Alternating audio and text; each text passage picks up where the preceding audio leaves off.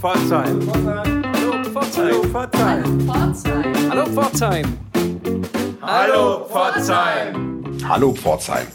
Das Coronavirus gibt dieser Tage den Takt für unser Leben an und zwingt auch uns, die Hallo Pforzheimmacher, zu einem kreativen Umgang mit der Situation. Termine gibt es schon eine ganze Weile nicht mehr anzukündigen, aber wir machen weiter Programm. Für euch 100% virenfrei. Heute haben wir ein Interview-Special für euch. Andreas Ruf, Hallo Pforzheim-Mitglied der ersten Stunde, hat einen besonders illustren Akteur des Pforzheimer Kulturzirkus besucht. Wer das ist, das verrät er euch am besten selbst.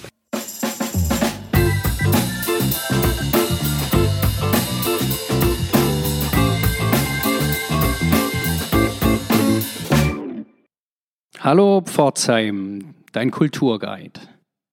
Heute mit einem Interview-Special mit meinem Gesprächspartner Olli Gimber, den meisten bekannt vom Witz vom Olli. Mein Name ist Andreas Ruf, ich bin Teil der großen Hallo Pforzheim Familie. Wir haben es uns zum Ziel gemacht, Geschichten von Pforzheim zu erzählen und dabei die Vielfältigkeit der Stadt und insbesondere seiner Kulturlandschaft vorzustellen. Und deswegen freue ich mich heute sehr, euch meinen alten Freund Olli Gimber vorstellen zu. So, Olli, der Coronavirus hat deine äh, Auftritte abgesagt. Ja. So haben wir jetzt die Zeit, uns heute zu unterhalten. Vielen Dank, dass ich zu dir kommen durfte. Vielen Dank, Andi, dass du da bist. Wir Freut sitzen, wir sitzen in deinem Büro. Gegenüber ist, wie ich feststelle, ein Recyclingwerk, das ordentlich Lärm macht. Das sorgt vielleicht für den ordentlichen Hintergrund hier im Podcast.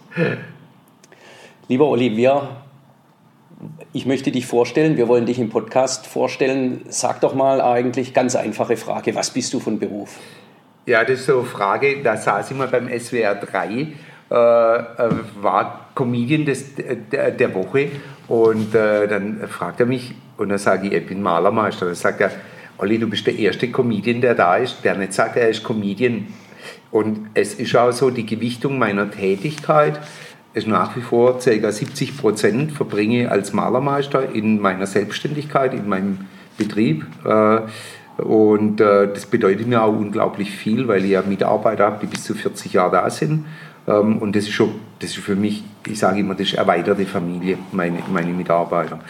Und 30 Prozent meiner Tätigkeit verbringe ich als Comedian und als Vortragsredner oder als Referent zum Thema Handwerk, Motivation von Mitarbeitern, Kundenbindungen, solche Dinge mache ich ja auch noch. Jetzt sage ich meinen Coaching-Kunden immer, sie sollen sich auf eine Geschichte konzentrieren. Wenn man was machen will, dann soll man es richtig machen. Ich habe das Gefühl, du hast mindestens zehn Bälle in der Luft gleichzeitig. Wie fängst du die meisten davon wieder auf? Äh, ich, ich sage jetzt mal so, was, was natürlich, was mir äh, sehr zum, zugute kommt, ist, dass ich hyperaktiv bin. Also bin kein Mensch, der, der in Ruhe entspannen kann. Ich brauche Bewegung. Mhm. Deshalb sage ich immer, du kannst mir jeden Sommerurlaub schenken, äh, aber Winterferien, Skilaufen ist für mich so ein Plus-Ultra, weil Körper in Bewegung, Bewegung in freier Natur, mhm. du brauchst alle Sinne, Auge, Ohren, du musst in dich reinhören, du spürst jede Unebenheit. Da kann ich am besten abschalten, weil ich an nichts anderes denken kann als dieses Thema. Und ähm, insofern brauche ich immer Aufgabe. Das, klar kann ich auch mal ein Buch lesen, das ist für mich aber eher schon schwierig.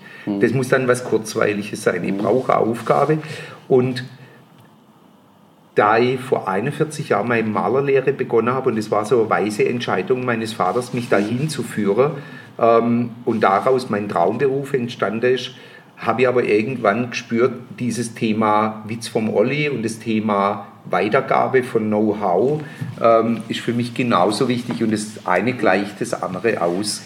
Als wir das letzte Mal äh, gesprochen haben, ist schon eine ganze Zeit lang her, da hast du noch keine großen Auftritte gemacht. Da ist gerade das tägliche oder zweimal in der Woche äh, Witz vom Olli ist ja wie im Podcast fast ähm, online gegangen. Ja. Und äh, damals hast du gesagt, äh, das, so, viel, so viel, 30 Prozent werde ich nie machen mit Ja. ähm, Comedian. Jetzt machst du 30 Prozent mit Comedian.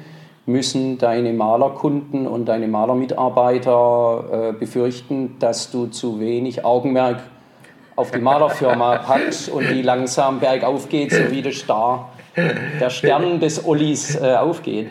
Du, nee, ich glaube, wer mich kennt, weiß, dass ich da viel zu akribisch und viel zu, viel zu äh, versessen will ich nicht sagen, aber ich bin so ein, ein Freund des Perfektionismus äh, bis zum bis zum gesunden Maß.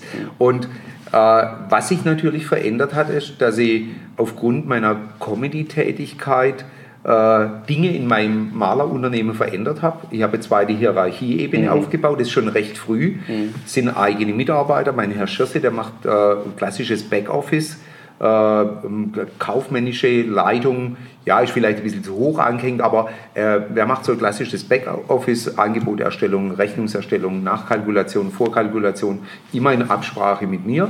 Und mein Herr Kaya, der macht Projektmanagement, das heißt, der kümmert sich auf der Baustelle, äh, dass dort alles sauber durchläuft, hält Kontakt zum Kunde, zum Architekt, zum Bauleiter.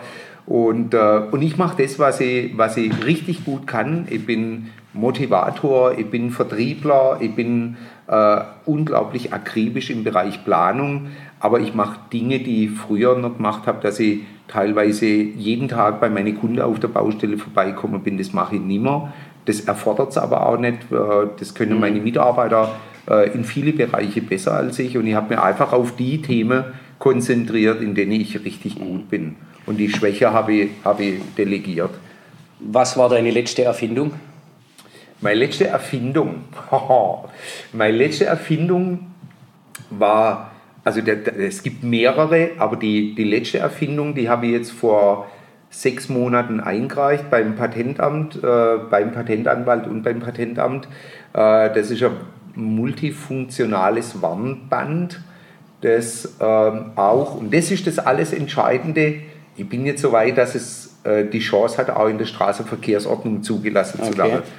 Das war ein langer Weg, das ging 2007 los. Also wenn mir das einer erzählte, dass das so lang dauert und so viel Geld verschlingt.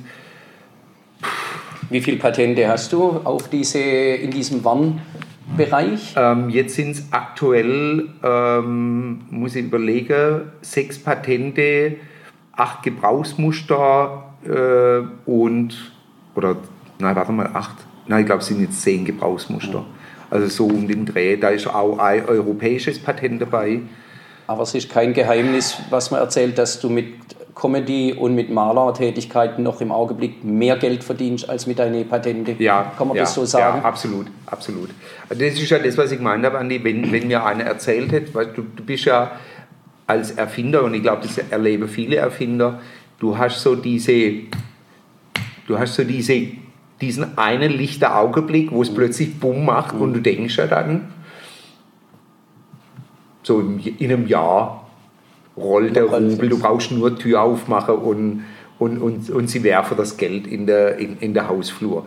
Weit gefehlt. Also das ist das, was ich gelernt habe, aber das ist ja auch so das Schöne, dass ich auch solche Dinge weiterbringe.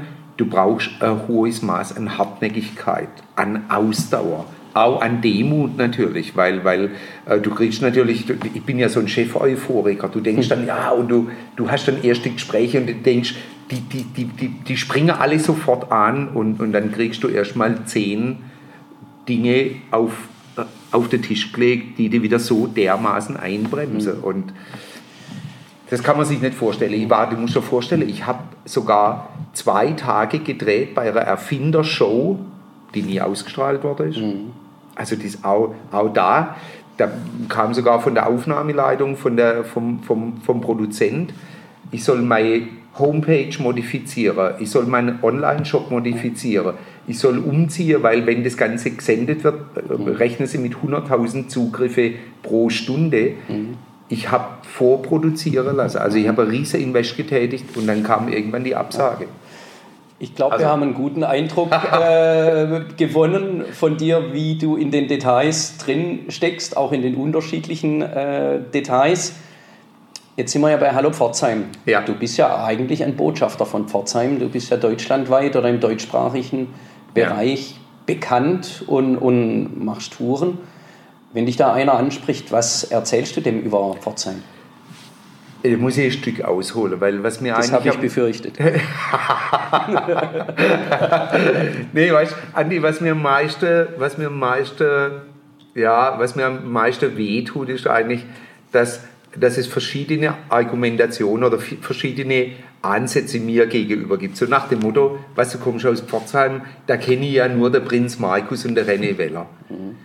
Und dann denke ich immer, es gibt ja Menschen, und das ist für mich halt auch immer so ein Paradebeispiel, so Andrea Saro. Mhm. Also da, da, da, kam ja so, hat ja sogar mein Cousin aus der Schweiz sich gemeldet und was, schwarze Villa und, und, und, und diese ganze Installation mhm. und so. Ich finde, das, das ist doch das, was Pforzheim ausmacht und das ist das eine Thema. Also so, da wirst du in ein, einem Atemzug genannt mit René Weller und äh, Prinz Markus. Das ist das eine. Dann, dann versuche ich einfach mal aufzuklären, dass es noch viel, viel mehr in Pforzheim gibt. Das nächste ist, dass viele sagen, wow, Pforzheim habe ich gehört, ist so eine hässliche Stadt. Dann frage ich, ja, von wem hast du das? 90 Prozent antworten, ich kenne jemanden aus Pforzheim, der mir das erzählt hat. Weißt du, das trifft mich wirklich im Mark, ist wirklich so. Und, und das andere ist aber auch, dass mir Menschen begegnen und sagen, Mensch, Olli, du kommst aus Pforzheim, erzähl doch mal was, wie ist denn da? Und, und ich stehe auf der Bühne und bin wirklich Botschafter. Und ich, ich sage immer, äh, wenn, ich, wenn ich jetzt schon sehe, ich bin ja auch gern mal im Kupferhammer oder ich habe ja am Davosweg draußen Tennis gespielt, äh, schon allein, wie weit, dass der Schwarzwald in die Innenstadt rein wandert und was für Möglichkeiten du da hast. Ich bin ich bin auch gern mal in der Schmuckwelt oder im Schmuckmuseum oder halt auch äh, im, im, in Brötzinger in, im, im Museum oder für mich eigentlich immer wieder Highlight seit über, ich weiß nicht, wie lange gibt es den Wildpark? Ich glaube, seit, also ich kann mich 40 Jahre daran erinnern, mindestens. Äh, da einfach mal sonntags oder, oder mal samstags oder mal hinzugehen, wenn das Wetter schön ist und damals spazieren zu gehen, das ist für mich so, wo ich sage, cool, wie cool. Ja. Mhm. Und, und dann natürlich auch habe ich Kontakt zur Fachhochschule. Äh, ich habe ja äh, in meinem alten Firmensitz äh, habe ich sehr viele Bereiche an Studenten vermietet, die im Bereich Industriedesign, Transportation Design, Schmuckdesign tätig sind. Wie viele kreative Menschen das es in Pforzheim gibt. Mhm. Und ich finde es traurig, dass die abwandern. Ich habe das Café Roland unterstützt und noch so viele andere Dinge und ich finde, es, sind so, es gibt so viel, was du über Pforzheim erzählen kannst. Selbst im Ensauer Park mal in diese, in diese Wasserwelt zu gehen, wenn die, meine Partnerin hat eine vierjährige Tochter, du, du kannst da einen ganzen, einen ganzen Sonntag kannst du da verbringen, wenn das Wetter gut ist. Mhm. Also da gibt es wirklich für mich unglaublich vieles. Mhm. Da sind wir uns einig, Gibt es aber auch Dinge, die dich so richtig an Pforzheim ärgern? Worüber kannst du dich so richtig aufregen? Also ich habe mir, ich hab mir bis, zu, bis zu dem Zeitpunkt, äh, als, als ich Peter Boch kennengelernt habe, nie politisch positioniert. Ähm, nicht, nicht aus Desinteresse, sondern ähm, ich, ich, ich habe immer gedacht, ich, ich, ich warte, bis der richtige Mann oder die richtige Frau kommt. Und ich habe hab Peter kennengelernt ähm, und, und habe mich eine halbe Stunde mit ihm unterhalten. Und da hatte ich, hat, das hatte in mir die Motivation geweckt, dass ich gesagt habe, das ist jemand, äh, wo, wo ich als Oliver Gimber und als Inhaber Hand, eines Handwerksunternehmens sage, dem stehe ich mit Rat und Tat zur Seite und will ihn unterstützen, weil ich sehe das auch als Bürgerpflicht an, nicht nur einen Bürgermeister zu wählen, sondern ihn auch zu unterstützen. Und, und wir sehen uns unregelmäßig, aber wir treffen uns als mal auch zum Mittagessen, äh, wobei da muss ich an der Stelle gleich dazu sagen, er zahlt selber. aber das war für mich so der Punkt, wo ich gesagt habe, ich positioniere mich. Und dann kam das Thema mit der Innenstadterweiterung Ost und da muss ich ganz einfach sagen, das hat mir auch unglaublich äh, motiviert, als es diese Aktion von Andrea Saro gab mit äh, der, des, diesem Thema auf der Eisfläche, dass ich plötzlich unglaublich viele Pforzheimer Bürger gesehen habe, die sich für dieses Projekt positioniert haben. Und das ist das Thema, was mir am meisten stört, ist, dass sehr häufig Dinge von vornherein schlecht geredet werden, ohne darüber nachzudenken, dass Pforzheim weiterkommen will und weiterkommen muss und dass nicht alles, das wissen wir, es ist nicht immer Friede, Freude, Eierkuchen. Es ist nicht alles ein 100% Treffer, aber alles zu blockieren und alles zu verweigern, das ist das, was mir am meisten stört. Mhm. Und da gibt es ein paar, die, die, die machen das kategorisch, habe selber keinen Plan B in der Hosentasche, aber wolle erst einmal alles schlecht reden und das finde ich mhm. tragisch bevor wir abdriften in die negativen Gedanken. wir haben ja absichtlich das Virus ausgeblendet und okay. jetzt blenden wir auch äh, den Ärger aus und widmen uns wieder den positiven äh, Dingen. Olli, warum erzählst du eigentlich Witze? Ähm, das, oh Gott, das ist so ewig. Also, also der Ursprung ist natürlich der. Ich bin Jahrgang 1963. Ähm, und als ich so in dieser, in dieser Phase war, wo du als junger Mensch viele Dinge aufnimmst, so 10, 11, 12, ja, das brauchen wir ja nur aufaddieren, das war dann äh, 1973, 74, 75, was hatten wir da? Ein Schwarz-Weiß-Fernseher mit drei Programmen. Wir hatten kein Internet, wir hatten kein, was weiß ich, das alles, was man heute, äh, mhm. kein Digitalradio oder sonst irgendwas. Aber was wir hatten, ich hatte Bonanza-Fahrrad.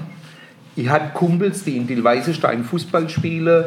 Äh, Im Dillsteiner Freibad habe ich meine Zeit verbracht. Übrigens positiv an der Stelle möchte ich aus Dillsteiner Freibad ausdrücklich erwähnen. Ähm, das war, wie soll ich sagen, das war so mein Leben. Und das ist auch, ich sage auch heute, ich habe so eine wunderschöne Kindheit und Jugend gehabt mit meinen drei Geschwistern. Äh, wir sind mit dem Fahrrad nach Dillweisenstein gefahren ins Freibad. Ich, ich hoffe, ich mache deine Karriere nicht kaputt, aber meine Frau sagt ja immer, deine Schwester ist die bessere Witzeerzählerin. Die hat noch, die hat ja. noch eh, äh, das gleiche das ist, Naturtalent ja, aber, wie, wie du aber äh, ist, dafür. Das, die ist ja unglaublich auch. Das ist genau der Punkt, Andi, dass unser Vater mhm. für mich bis heute der beste, bis heute der beste Witzeerzähler war und, mhm. und ist. Und, und wir sind so groß geworden.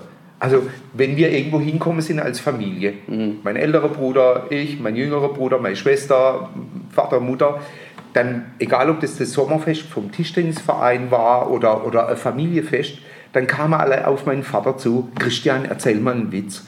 Und es war für mich so unglaublich positiv behaftet, weil wenn mein Vater kam, haben, haben die Menschen drumherum gute Laune gehabt. Und das ist das, was ich mitgenommen habe. Und mein Vater war auch jemand, der das gut vermitteln konnte. Wie kann man sich Witze merken? Und der hat so einen unglaublichen Schatz an Witzen gehabt. Und äh, das ging praktisch bis zu seinem letzten Tag am Abend, bevor mein Vater gestorben ist. Haben wir uns noch Witze erzählt, bis uns Trainer runtergelaufen sind. Meine Mutter hat oft geschimpft und hat gesagt: Oh, der ist schon wieder, der ist schon wieder zwei Finger breit unter der Gürtellinie aber Witze polarisieren, ja. Und, und, das, und da habe ich es gelernt. Deine Witze polarisieren ja besonders. Ich kenne viele Leute, die große Fans sind und es gibt Leute, auch in meinem Bekanntenkreis, die das ablehnen. Es ja. gibt ja auch den berühmten Fall von einem Großkunden, den du mal ja. verloren äh, hast. Warum müssen die Witze so polarisieren? Hast du irgendwas gegen Frauen, Ausländer und Behinderte, Olli? Nein, überhaupt genau das Gegenteil. Das ist das, was mir, und ich sage immer, jemand, der mal bei einem Auftritt von mir war, der hat, der, also das ist jetzt nicht meine Aufgabe, das ist, auch nicht meine, meine Motivation, aber äh, Frauen, Männer, Jugendliche, männlich wie weiblich, die bei meinem Auftritt waren, die gehen hinterher raus und haben ein ganz anderes Bild von mir. Oder andersrum, verstehen am Ende des Tages, warum das alles so entstanden ist. Weil ich rede ja, ähm, äh, oder andersrum, es beginnt ja schon damit, dass ich eine Stunde bevor die Veranstaltung losgeht, durch mein Publikum laufe. Und ich, auch wenn mir es bis zum heutigen Tag schwerfällt, äh, ich gehe bewusst auf Menschen zu, die ein Handicap haben. Das kann eine blinde Dame in Saarbrücken sein, ein Einarmiger in Blaubeuren, ein gehbehinderter Junge äh, in Greilsheim äh, und das kann ich beliebig weit fortsetzen. Ähm, ich gehe auf die zu und äh, frage ganz bewusst, ob ich Witze über sie machen darf. Mhm.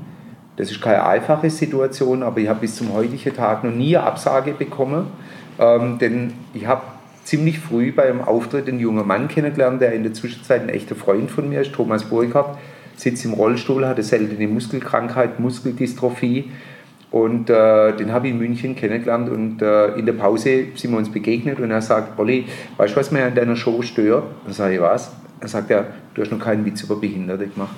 Dann sage ich, ja, Thomas, ähm, äh, ist, das überhaupt, ist das überhaupt okay? Mhm.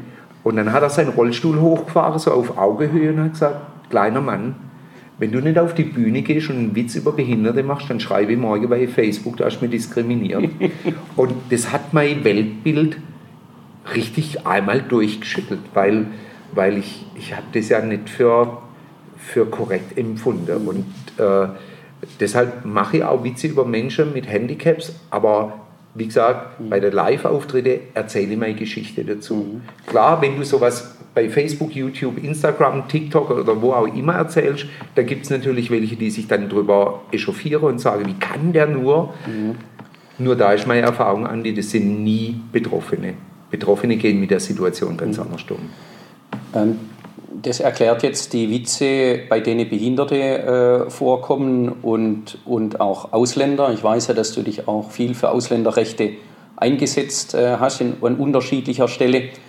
Aber die meisten Witze oder die meiste Polarisierung in meinem Bekanntenkreis sind ja die Witze, die du nennst, so zwei Fingerbreit unter der Gürtellinie. Ja. Was sagt denn deine Partnerin mit dem vierjährigen Kind, hast du gerade ja. gesagt, ja. Ähm, über deine Witze? Also Sarah hat einen unglaublich besonderen Humor und die sieht es genauso wie ich. Die sagt, das sind eigentlich die Beste. Klar polarisiere die, aber, aber es sind ja auch zum Beispiel so Witze, ich sage, die sehr, einen sehr hohen Alltagsbezug haben. Also Mann, Frau sitzen beim Abendessen und sie sagt zu ihm, Schatz, schmeckt dir das Essen? Und er sagt, ja, warum suchst du Streit? ja, also das sind so, das sind so Sachen und, und es lässt sich natürlich über das Alltagsleben bis zum Thema Sexualität ausdehnen. Mhm. Ja, so ein Mann kommt, kommt heim vom, vom, vom Arztbesuch und er sagt seine Frau, Schatz, du warst doch beim Urologe, was, was ist noch rausgekommen? Und dann sagt er, du Liebling, also er hat gesagt, ich kann nur 100 Mal und dann ist es fertig. Dann sagt sie, ja, Liebling, müssen wir einen Kalender machen und eine Liste schreiben. Und dann sagt er, ja, Liste habe ich schon geschrieben, aber du stehst nicht drauf. klar, ist das, klar ist das schlüpfrig und viele sagen, wie kann man nur? Aber nochmal, das, das, ist, ich, das ist nicht mein, mein äh, selbst angewandte Absolution, aber Sigmund Freud hat gesagt, im Witz ist alles erlaubt, weil es ein Witz ist. Mhm. Und, und deshalb muss man differenzieren und manche vermengen das und denken dann, wenn ich einen Witz erzähle, der frauenfeindlich ist, ich wäre ein Frauenfeind. Oder wenn ich einen Witz erzähle äh, über den KSC-Hund, ich weiß nicht, ob du den kennst, wo ja. die zwei Kumpels sich treffen, sagt der eine zum anderen, sag mal, seit wann hast du einen Hund? Er sagt ja, du, das ist sogar ein besonderer Hund, das ist ein KSC-Hund. Echt? Ja, warum ein KSC-Hund? Ja, wenn der KSC gewinnt, macht er Sitzplatz oder wedelt mit dem Schwanz. Sagt der andere, und was macht er, wenn der KSC verliert? Er sagt, ja, dann macht er Saldos. Sagt der andere, ja, vorwärts oder rückwärts? Er sagt, der erste, es kommt drauf an, wie ihn treff.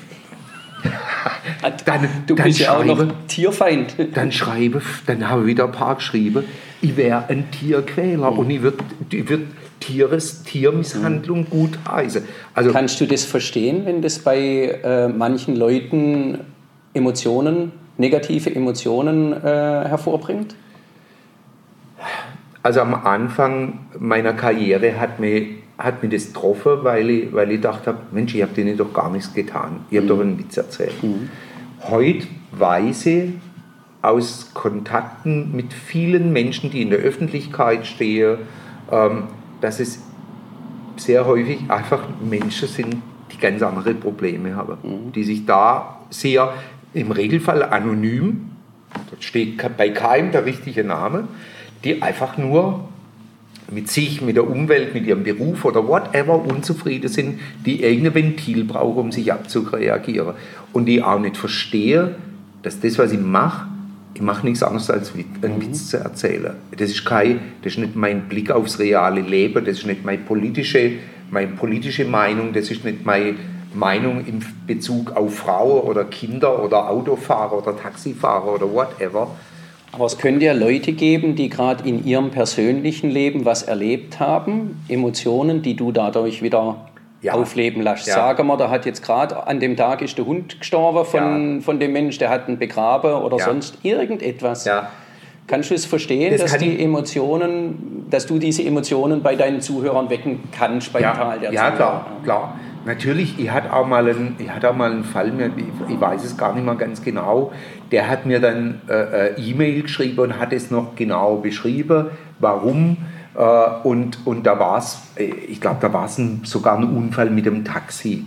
Und da habe ich einen Witz erzählt, wo der Taxifahrer den Fahrgast hinten drin hat und der Fahrgast tippt dem Taxifahrer auf die Schulter. Der Taxifahrer biegt rechtwinklig ab und fährt gegen einen Baum. Dann sagt der Fahrgast, nachdem sie sich wieder berappelt haben, sagen Sie mal, sind Sie total verrückt? Dann sagt der Taxifahrer, Sie müssen entschuldigen, ich war 30 Jahre lang gefahren, ich habe mich so erschrocken. Und es ist klar, der hat mir das dann beschrieben, der hat sich dann aber im Nachgang mehr oder weniger fast dafür entschuldigt. Ähm, aber das war, so wie du es gesagt hast, das war in der Situation, dass er einen Unfall hatte mit dem Taxi und das war halt sowas, aber normal. Gut. Jetzt sind wir ja in einer besonderen Situation in Deutschland oder weltweit, wie wir sie schon lange nicht mehr äh, gehabt haben. Da tut ja ein bisschen Humor ganz gut. Deine Tour sind ab, ist abgesagt, deine Ja. Veranstaltungen sind abgesagt. Hast du in der besonderen Situation für unsere Hörer einen Beitrag, der sie vielleicht leichter durch den Tag bringen könnte? Was würdest du ihnen heute erzählen, wenn du auf einer Bühne stehen könntest? Du bist jetzt auf der virtuellen Bühne. Also ich, mein, meine derzeitige Lieblingsgeschichte ist ja mein, mein Besuch beim Urologen. Und es ist ja auch so, dass ich bei meinen Live-Auftritten diese Geschichte erzähle, weil ich ja unglaublich viele Fans habe, die äh, mitbekommen, dass ich ja oft freitags, samstags, sonntags einen Auftritt habe und, äh, und, und dann unter der Woche ganz normal arbeite. Und dann sagen die, äh, das sind teilweise Ärzte, Mediziner, medizinisches Fachpersonal, die mir dann schreiben und sagen, Olli, achtst du auch auf deine Gesundheit? Und äh, ich sage immer, äh, und das erzähle ich ja bei meiner Live-Show, äh, seit ich mit meiner Partnerin Sarah zusammen bin, habe ich ein Wort gelernt, äh, selbst. Äh, Ja, so gut hast du noch nicht gelernt. ja, nee, das Problem ist, Selbstfürsorge heißt das Wort. Ähm, dass ich weiß, Fehlleistung, Ja, dass dir das nicht eingefallen genau, ist, oder? Genau. Äh, ich weiß, worum es geht, aber der Begriff geht mir schwer über die Lippe. Selbstfürsorge.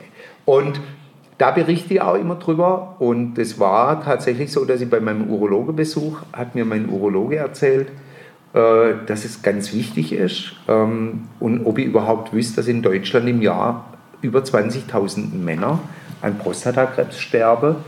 Und, und, und für mich hat sich da dann sofort wie so, so wenn du einen Dominostein anschuckst, hat sich bei mir plötzlich so, dann habe ich gedacht, okay, 20.000 Männer heißt, 20.000 Frauen verlieren ihren Partner oder 20.000 Partnerinnen, Partner verlieren ihren Partner. Oft sind es ja auch noch Familienväter. Äh, Und, und, und mir hat sich dann recht schnell er, er, erschlossen, wie leicht dass man das eigentlich erkennen und wie gut man es behandeln kann. Und das, da rede ich auf der Bühne und das hat mir ja dann tatsächlich letztes Jahr in Stuttgart, war ich dann Moderator beim Tag der Männergesundheit. Äh, Das Stutt- Stuttgarter Urolog, Urologennetzwerk macht das einmal im Jahr, da bin ich dieses Jahr wieder. Äh, Und ich habe am Anfang so ein bisschen Schiss gehabt, kann man Comedian als Moderator für so ein heikles Thema einsetzen. Und, äh, aber da kommt mir auch ein Stück weit meine Lebenserfahrung zugute und meine, ja, und wie soll ich sagen, so mein, mein Einfühlungsvermögen. Und es war unglaublich besonders. Und diese Jetzt habe ich dich gefragt um Dinge, die uns in der aktuellen Coronavirus-Phase aufmuntern. Ja. Ich bewundere Jetzt- dich für das, was du gemacht hast, aber dass Jetzt kommt's. 20.000 Männer an der Prostata Krebs Ja, aber sterben, jetzt kommt- ist nicht, bisher noch nicht so Aber aufmunternd. jetzt kommt's. Also, aber jetzt kommt's. Also ich stehe dann auf der Bühne und rede über meinen Urologebesuch. Und ich war ja tatsächlich 30 Jahre nicht mehr beim Urologe und habe unglaublich viel äh, ja, ja, Herz, äh, unglaublich Herzklopfen gehabt und auch Angst davor. Und dann kam ich da äh, in die Praxis und dann musst du ja dann Bogen ausfüllen, Größe, Gewicht, äh, Medikamente, Unverträglichkeiten, Allergie und weiß der Geier was alles. Und bin dann, bin dann in, die, in, das, in, in, in das Behandlungszimmer reingekommen und die, und die Tür geht auf und dann kam wirklich ein Riese. Also ich bin 1,67 Meter, dann kam ein Mann zur Tür rein, der locker so 1,90 Meter groß ist. Und ich sage immer, als der mir die Hand gegeben hat, hat sein Zeigefinger meinen Ellbogen berührt. Also eine ganz große Hände. Und das hat ja bei mir, da habe ich gedacht, oh Wenn der die jetzt untersucht, was passiert. und ich in meiner, ich in meiner unbeschwerten Art habe gesagt, Doc, so lange Finger wie Sie haben, können Sie auch gleich nach der Mantel gucken. und, und, dann, und dann hat er gesagt, ah ja, jetzt muss er erstmal den Bogen da anschauen und dann, und dann guckt er den Bogen an und sagt, okay, da unter dieses Thema äh, Libido und, und äh, äh Sexualfunktionen hätte ich gar nicht beantwortet. Da sage ich, ja, da gibt es ja nur eine Zeile. Da sagt er, was, da gibt es mehr? Und sage ich, doch, also ich will es mal so beschreiben. Wenn ich morgens aufwache und ich habe aufmunitioniert, also ich bin in Gefechtsbereitschaft, Männer wissen, worum es da geht, dann kannst du mich mit dem Gesicht nach unten hin an den Traktor binden und einen gefrorenen Acker durchpflügen. Dann hat er sich geschüttelt, dann hat er gesagt, also, das hätte er, sowas hätte er noch nicht gehört. Er könnte sich jetzt aber bildlich vorstellen. Und dann äh, hat er mit der Untersuchung begonnen und, äh, und, und, und ich habe da einfach Schiss davor gehabt und habe gedacht, kann ich irgendwas machen, um das abzukürzen? Und in dem Augenblick, wo ich gespürt habe, dass er einen kalten Finger hat, habe ich mir einfach rumgedreht, habe ihm über den Kopf gestreichelt und habe gesagt, wie heißt du eigentlich mit Vornamen? und dann war es wie bei Michael Schanze so, und dann sagt er, okay, alles klar, du bist gesund, ich habe das sofort angesehen. Und, und diese Geschichte, die baue ich natürlich aus und erzähle dann den Urologenwitz, wo der Mann, Unternehmensberater in dem Fall, die arbeitet ja immer bis nachts um drei und der kommt nachts um drei total überarbeitet heim. Seine Frau weckt ihn morgens und sagt, Schatz, du hast um 7.30 Uhr einen Termin beim Urologe, mach vorwärts er geht mit zugeschwollenen Augen schlaftrunken ins Bad, greift sich in Waschlappe und wischt nochmal unfeucht raus und geht zum Urologe. Und während der Untersuchung sagt der Urologe zu dem Patient, da hat sich aber jemand ganz arg viel Mühe gegeben. Der Patient weiß gar nicht, was los ist und er geht heim und als er nach Hause kommt, kommt ihm seine sechsjährige Tochter entgegen und sagt, Papa, Papa, hast du meinen Einhornwaschlappe mit dem Glitzerstaub und der Feensternle benutzt? und dann, und dann, sage, dann stehe ich auf der Bühne und dann sage ich immer, Jungs, macht bitte eins, geht zum Urologe, aber ihr könnt, ihr könnt dann auch überraschen, es muss ja nicht Glitzersternle sein, es kann ja auch Lametta sein vom Weihnachtsbaum oder so etwas. Und das male ich einfach aus und dann erzähle ich natürlich viele Urologenwitze ähm, und, und, und das ist so, das ist so ein fester Bestandteil in meiner Show, den ich da immer wieder mit einbaue und das bade ich natürlich auch aus und äh, gehe auch auf die Reaktion vom Publikum einfach ein. Diese Geschichte äh, hat einen hohen Wahrheitsgehalt, aber ist natürlich äh, komisch, unnormal und komisch begleitet. Herrlich. Lieber Olli, vielen Dank. Du weißt, diese, diese Quarantäne wird noch eine Weile anhalten. Wir werden bei Hallo Pforzheim allen Künstlern die Möglichkeit geben, Einsendungen zu machen. Und die werden wir hintereinander schneiden, um 100% äh, virenfreie ähm, Live-Erlebnisse auch ins Wohnzimmer zu machen. Mach dir doch mal Gedanken, welche Witze die Leute in der Situation vielleicht am besten bräuchten ich bedanke mich, dass wir hier sein durften. Was ist dein nächstes Projekt, sobald der Wahnsinn aufhört? Äh, ja, gut, es ist tatsächlich so, dass ich ähm, im, im Malerbereich ähm, plane mal jetzt äh, in zwei Bereiche zu expandieren. Ähm, Gerade das Thema Brandschutz äh, ist, ist, ein, großes Thema für die Zukunft. Äh, und das Thema akustische Maßnahmen, denn moderne Architektur hatte immer so ein bisschen das Problem äh, der Akustik, sieht man hier. Wir haben hier äh, durch akustische Maßnahmen in einem großen Saal mit fast gar nichts drin anständige akustische Verhältnisse. Das ist auch so ein Paradebeispiel, wie man es machen kann. Ähm, und das Thema Brandschutz hat halt auch immer was mit Personenschutz zu tun. Ähm, denn in dem Bereich haben wir uns schon weiterentwickelt und da wollen wir weitermachen. Äh, das Thema Erfindungen, da geht es jetzt einfach darum, äh, das neue, die neue Erfindung, wenn sie vom Patentamt äh, patentrechtlich geprüft ist, äh, das, das nach außen zu tragen. Äh, Im Bereich Comedy äh, sieht so aus, dass es einen Termin gibt, Äh, und zwar der 20. Dezember gibt es in Pforzheim ein Weihnachtsspecial, das so noch nie gegeben hat. Ähm, das ist, da seid ihr die Erste, die es erfahrt. Hat vorher wirklich Danke. außer meinem Management noch nie jemand gehört. Äh, ein Weihnachtsspecial, da, äh, da, das wird ein richtig, richtig großartiges Thema. Freue mich mega drauf. Des Weiteren bin ich gerade in Verhandlungen mit Auftritten im Fernsehen im Bereich äh, der Show 1.30, äh, Grill den Hensler, ähm, äh, also sogar Supertalent äh, bin ich gerade dran. Äh, also Fernsehen ist, ist äh, bis hin zur eigenen Show läuft parallel. Und was gibt es sonst noch zu erzählen? Ja, die neue die Tour ist jetzt unterbrochen. Das wird irgendwann im Juni wahrscheinlich wieder weitergehen. Da ist gerade riesig aufwendig, die Termine alle umzuplanen, weil es trifft natürlich nicht nur mich, alle, alle die in Halle veranstalten, trifft es aktuell. Und ähm, ja, und ansonsten ist das Allerwichtigste einfach gesund bleiben und niemals den Humor zu verlieren. Ja. Dem schließe ich mich an. Ganz herzlichen Dank, lieber Olli. Oh, Jetzt, Andi, eins habe ich noch. kurz vor Schluss. Genau. Und zwar wird es im Spätjahr in Pforzheim, und das betone ich nochmal ausdrücklich in Pforzheim, den ersten Vortrag äh, von mir und einem sehr bekannten Pforzheimer Professor gebe mit dem schönen Titel Zukunft Handwerk.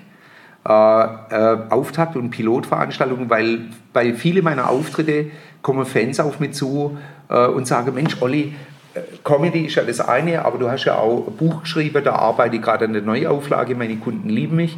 Äh, kannst du, gibt es auch einen Vortrag, wo du über dieses Thema redest? Und auch dieses, ähm, dieser ähm, Vortrag wird in Pforzheim stattfinden. Da kommen Menschen aus äh, ganz Deutschland, das weiß ich jetzt schon, äh, ins schöne Pforzheim. Äh, freut mir auch, dass ich Pforzheim da wieder ein Stück weit äh, mehr in die Öffentlichkeit bringen kann. Und äh, ich halte euch aber auf dem Laufenden. Sorry, Spitze. dass ich jetzt. Ach, Ja, Mensch, wir wollten dich ja vorstellen und ich glaube, das passt äh, zu dir.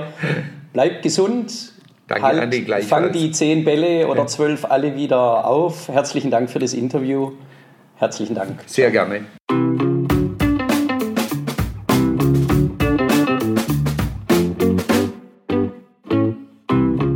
Vielen Dank, lieber Olli, vielen Dank, Andreas, für das tolle Interview.